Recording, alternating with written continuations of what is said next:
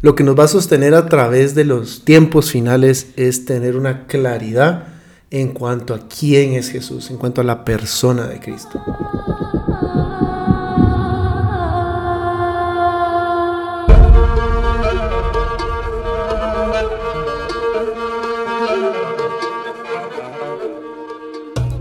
Debido a los tiempos que estamos viviendo, es muy importante que podamos conocer estas cosas que vamos a hablar el día de hoy, porque el entender y el tener una visión clara mm. de quién es la persona de Jesús y tener a Cristo como centro de la historia es básico, es fundamental para lo que vamos a vivir, lo que estamos viviendo y para poder conocer realmente a la persona de Cristo. Eh, esta serie que estamos iniciando en este, con este episodio, nuestro deseo es poder hablar de quién es Jesús, el que va a regresar, ¿verdad? Sabemos que Jesús va a regresar. Entonces vamos a hablar de Jesús, el que va a regresar, vamos a hablar del día del Señor.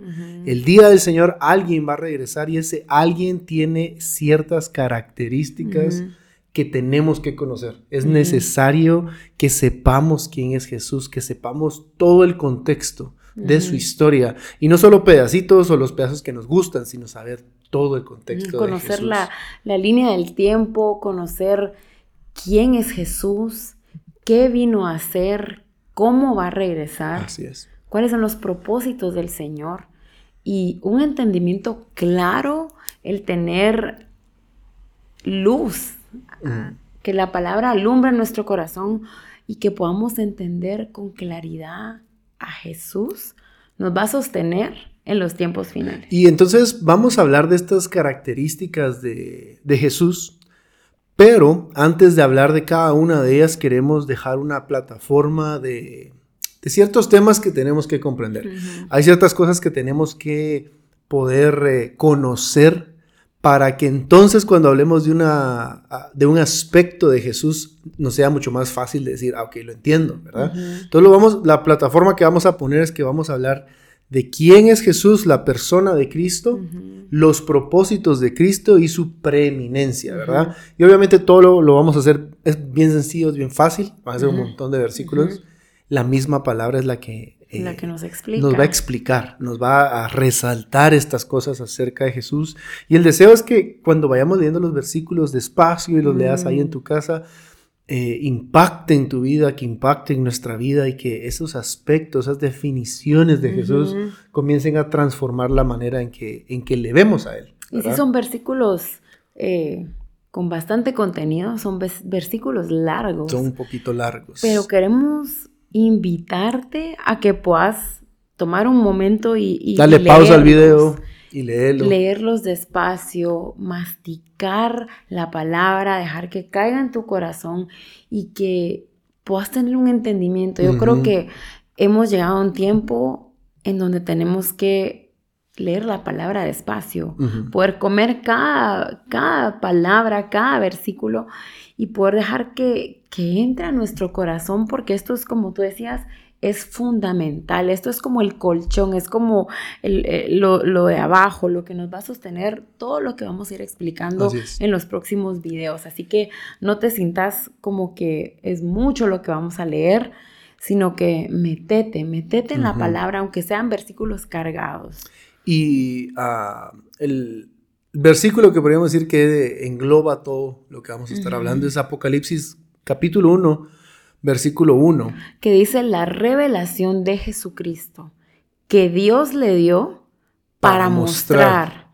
a sus siervos las cosas que deben suceder pronto. pronto y la dio a conocer enviándola por medio de su ángel a su siervo Juan. Muy bien, entonces eh, vamos a empezar hablando acerca de la persona de Jesús. ¿Quién es Jesús? Y para eso queremos iniciar con eh, Colosenses capítulo 1, versículos 15 en adelante. Y este es un versículo, un, fragmento muy, eh, tiene demasiado. Entonces lo quiero leer despacito. Yo creo que si da la lectura conmigo, hablando de quién es Jesús, dice, Él es la imagen del Dios invisible, el primogénito de toda la creación. Aquí ya tenemos un par de... Ya tenemos una, varias descripciones de quién es Jesús. Exacto. Primero dice que es la imagen del Dios que no podemos ver. Él es la imagen del Dios invisible. El primogénito de toda la creación. Es el primero. Dice, porque en Él fueron creadas todas las cosas, tanto en los cielos como en la tierra, visibles e invisibles, ya sean tronos o dominios o poderes o autoridades, todo ha sido creado, aquí hay otra parte importante, todo ha sido creado por medio de Él y para Él. Y Él es antes de todas las cosas. Y en Él todas las cosas permanecen. Él es también la cabeza del cuerpo que es la iglesia. Si nunca habías escuchado esto, Jesús es la cabeza, del, cuerpo. y, el cuerpo es la iglesia. Y no solo la cabeza, sino que además de ser la cabeza, Él es el principio, dice, el primogénito de entre los muertos a fin de que Él tenga en todo la, primacía, o la preeminencia. o el primer lugar. O el primer lugar. Porque agradó al Padre que en Él habitara toda la plenitud. Toda la plenitud habita en Él. O sea, toda la plenitud del Dios invisible, como dice el primer versículo 15, habita en el Hijo. La plenitud del Padre habita en Cristo Jesús. Y el 20 dice, y por medio de Él reconciliar todas las cosas consigo, habiendo hecho la paz por medio de la mm. sangre de su cruz, por medio de él. Repito, ya sean las que están en la tierra o las que están en los cielos. O sea, nada se queda fuera. Esto es todo, es por medio de él, todo es para él. Y con este versículo, quiero que puedas parar un momento y de verdad pedirle al Espíritu Santo que traiga revelación, a tu corazón, que pueda alumbrar en tu corazón esas áreas que quizá no entendés todavía de este versículo. Es que yo creo que entender este, esta porción que acabamos de leer de Colosenses 1 definitivamente nos lleva al punto en el cual podemos confiar plenamente en Él. Yo puedo confiar plenamente en el Jesús, que es el principio, que es la cabeza, que es el que estaba antes de todas las cosas, que es el que reconcilia todas las cosas consigo mismo, el que es siervo, el que es rey.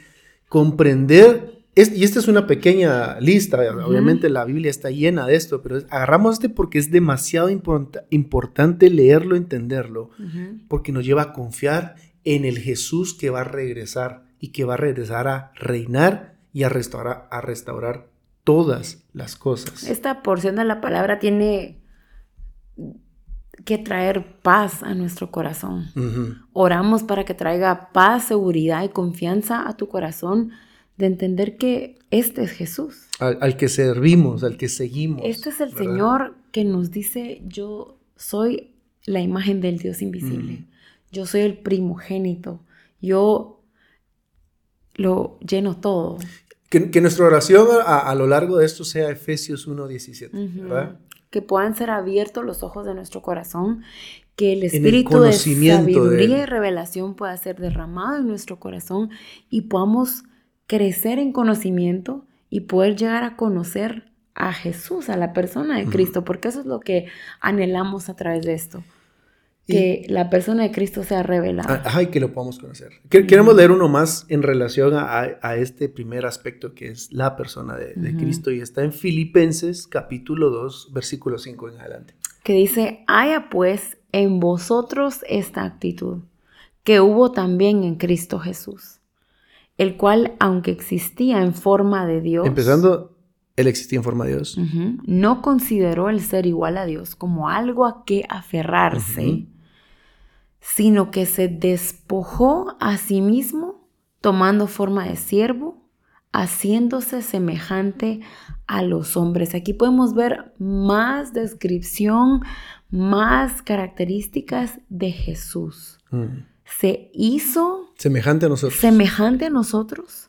Se despojó de sí mismo, no se aferró a ser igual a Dios. Y, y después dice, y hallándose en forma de hombre, se humilló a sí mismo. Tomó una actitud de humildad siendo Dios. Al Jesús que, en el cual podemos confiar porque Él está desde el principio, Él reconcilia todas las cosas, Él es el, principio, Él es el alfa y el omega, encima de todo se humilla a sí mismo, haciéndose obediente, o sea, el Hijo de Dios, siendo Dios, se hace obediente hasta la muerte y muerte de cruz por lo cual Dios también le exaltó hasta lo sumo. O sea, aquí ya vemos otra vez, volvemos al otro versículo, que Él está por encima, mm. Él lo llena todo, Dios lo exaltó hasta lo sumo y le confirió el nombre que es sobre todo nombre, para que al nombre de Jesús se doble toda rodilla de los que están en el cielo y en la tierra y debajo de la tierra, y toda lengua confiese que Jesucristo es Señor para gloria de Dios Padre. Es decir, podemos confiar en este Jesús plenamente, podemos confiar en Jesús. Eh, él vino en esta, aquí se está hablando de cuando Él vino la primera vez y vino en completa obediencia y sujeción al Padre. Completa humildad. Completa humildad. Él sabía lo que venía y, y no tomó eso como una razón para decir, yo no quiero pasar la cruz, sino él fue obediente hasta la cruz, murió como lo peor que podía haber. Jesús mismo confió en el Padre, Jesús mismo se humilló, Jesús sabía que iba a reinar, pero él también entendía que debía pasar esto para restaurar todas las cosas, para poder caminar en el plan que Dios tenía desde el inicio. Entonces, esto nos debe anclar en la persona de Cristo. Y entonces, entendiendo la persona de Cristo, entendiendo eh, que, bueno, fuimos solo por un par de eh, descripciones de Él, solo con dos versículos, entendiendo esas descripciones de Él, somos ahora estamos en la posición de poder entender su propósito. Obviamente el propósito de Jesús es, es inmenso, es grande, pero queremos agarrar solo una porción de la palabra para hablar un aspecto de su propósito. Yo no puedo entender el propósito si no lo entiendo a Él, si no entiendo su corazón, si no entiendo que Él es preeminente, que es el primero que se humilló, que reconcilia todas las cosas. Si yo primero no entiendo esos aspectos de Él, yo no puedo comprender sus propósitos. Entonces ahora vamos a leer una porción que habla de los propósitos de Jesús y está en Primera de Pedro, capítulo 1, versículo 3 al 12. Y dice, bendito sea el Dios y Padre de nuestro Señor Jesucristo, quien según su gran misericordia nos ha hecho nacer de nuevo a una esperanza viva mediante la resurrección de Jesucristo de entre los muertos. Aquí podemos ver un propósito grande del Señor, que es la resurrección que es su muerte, que es darnos esa esperanza viva.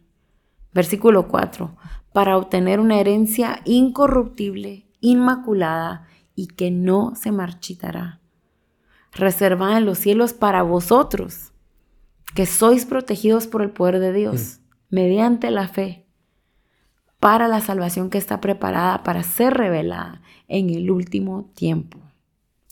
Versículo 6 dice, en lo cual os regocijáis grandemente.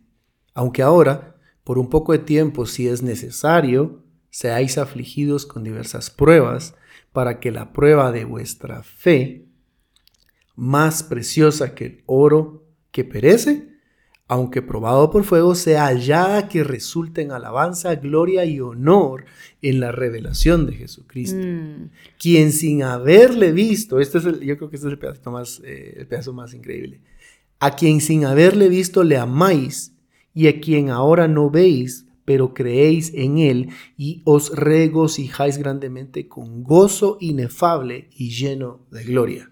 Obteniendo como resultado de vuestra fe la salvación de vuestras almas. Aquí podemos ver este versículo esta porción, perdón, esta porción nos lleva a entender que uno de los varios propósitos del Señor Jesús es que por medio de su muerte y su resurrección, Él nos da esperanza. Mm. Podemos ser A eso vino. anclados, es, a eso vino. A darnos A esperanza. traer esa esperanza. Sí, ahí dice, nos ha hecho nacer de nuevo a una esperanza viva que antes no teníamos. Pero si yo no entiendo que Él es el autor, el, consumi- el, el consumador, el alfa, el omega, el que reconcilia todas las cosas, yo no puedo comprender que Él vino a traerme una esperanza viva, una esperanza que yo no tenía a través de su resurrección en los muertos. Sigamos leyendo. Acerca de esta salvación, los profetas que profetizaron de la gracia que vendría a vosotros, diligentemente inquirieron e indagaron, procurando saber qué persona o tiempo indicaba el Espíritu de Cristo dentro de ellos, al predecir los sufrimientos de Cristo y las glorias que seguirían. Entonces aquí estamos hablando, aquí ya, ya, ya, ya se está hablando del sufrimiento que Jesús iba a experimentar, pero también vemos unos versículos arriba que parte del propósito es que nuestra fe, más preciosa que el Mm. oro que perece, dice esta versión, sea probada para que eh, dé fruto, para que crezca. Para que Entonces, perseveremos. yo puedo decir, ah, yo no, ¿por qué es que tengo que ser probado? ¿Por qué tengo que pasar tribulaciones? Bueno, aquí dice que para que mi fe sea aprobada, Mm. para que sea aprobado. Pero para entender eso, tengo que primero entender su carácter y entender que él fue completamente obediente a un plan, a todo un contexto, a toda una historia. Tengo que entender que él es soberano, que él es el que lo sabe todo, él es omnisciente. Y cuando comienzo a entender los aspectos de Jesús, comienzo a entender sus propósitos en mi vida y en las naciones. Y los propósitos del Señor muchas veces son difíciles de entender. Sus propósitos necesitamos la luz del Espíritu Santo para poder entender que Él nos ha dado una esperanza viva, que Él nos ha salvado por su gran misericordia, leíamos en los primeros versículos. Entonces, conocemos la persona de Cristo, Conocemos, sus conocemos propósitos. sus propósitos y ahora podemos llegar a conocer un tercer aspecto o algo Fundamental. fundamental que es la preeminencia de Jesús. Él es preeminente. Y esta palabra quizá es la primera vez que la escuchas o quizá ya la has escuchado, pero nunca te has puesto a pensar qué significa que. Jesús sea preeminente. Y la palabra preeminencia viene del griego proteu, que habla acerca de una superioridad, De ser primero. de ser superior en excelencia y en nobleza.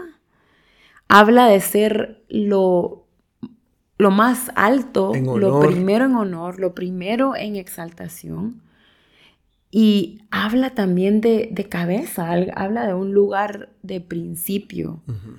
Habla de primogenitura, habla de, de algo que es lo primero. Y la palabra habla que Jesús es el principio y es el fin, Él es el alfa y la omega. Entonces, al entender que Jesús es preeminente, Preeminente.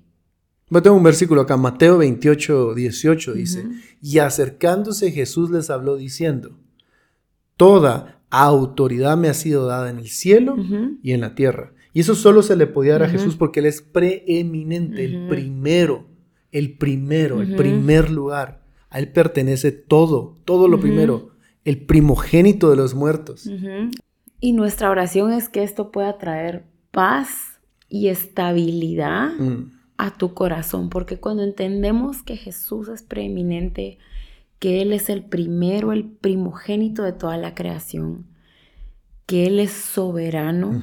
Sobre la creación, que a Él se le ha dado la autoridad en los cielos y en la tierra, esto, esta palabra sana nuestro corazón, trayendo paz. Y cuando entendemos la magnitud y la preeminencia del Señor Jesús, entonces hay más claridad en nuestra visión acerca de Él. Y el último versículo que tenemos para eh, en esta ocasión es Salmos 89, 27. Y dice, yo también lo haré mi primogénito, el más excelso de los reyes de la Mm. tierra. El- y ahí otra vez la palabra preeminencia, algo que está excelso, porque está por encima de todo. Entonces, ya para finalizar y, y juntar todas las ideas, es, eh, necesitamos conocer a la persona de Cristo. Necesitamos una revelación clara quién es Él a través de su espíritu, a través de su palabra. Eso nos ayuda a poder comprender sus propósitos en mi vida, sus propósitos sobre las diferentes naciones. Y todo esto lo hace en el contexto de que Él es preeminente, Él es excelso. Y como leíamos acá, el Padre lo dice, Salmos 89, 27, yo también lo haré mi primogénito, el más excelso de los reyes de la tierra, mm. porque es el primero, el número uno, el más importante en honor. Él puede llevar a cabo sus propósitos de la mm. manera que Él quiera.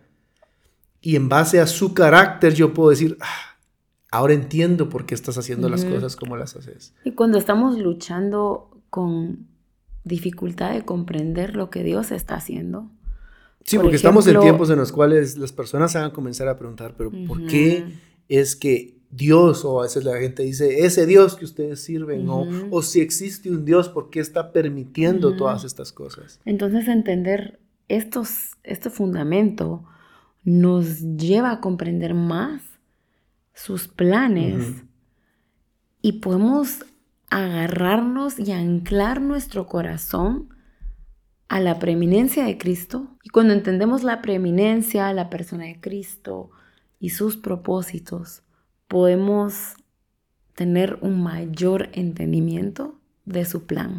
Y, al final de cuentas, el plan de Dios para las naciones, lo que la Biblia habla, toda la historia que está narrada ahí, es una historia bella. Son sus juicios, es su amor manifestado.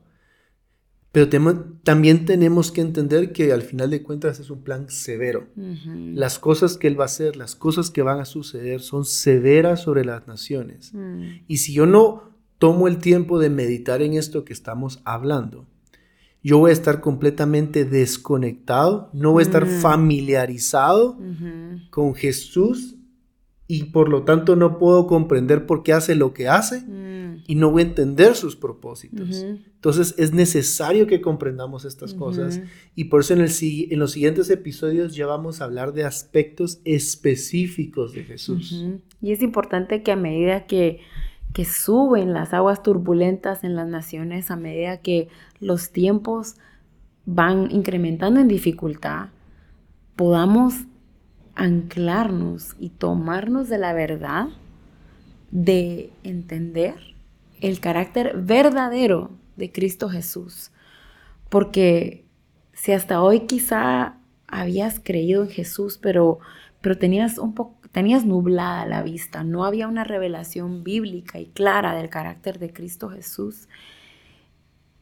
Nuestra oración es que a través de la luz de la palabra puedas llegar a conocer el verdadero carácter de Jesús que va a regresar a reinar sobre las naciones y podamos nuestro corazón estar anclado a la verdad y no ofendernos. Es necesario que nos tomemos de la revelación del carácter de Jesús. Así que nuestro corazón es poder presentar a Cristo en estos videos y que podamos conocer más del carácter de Jesús.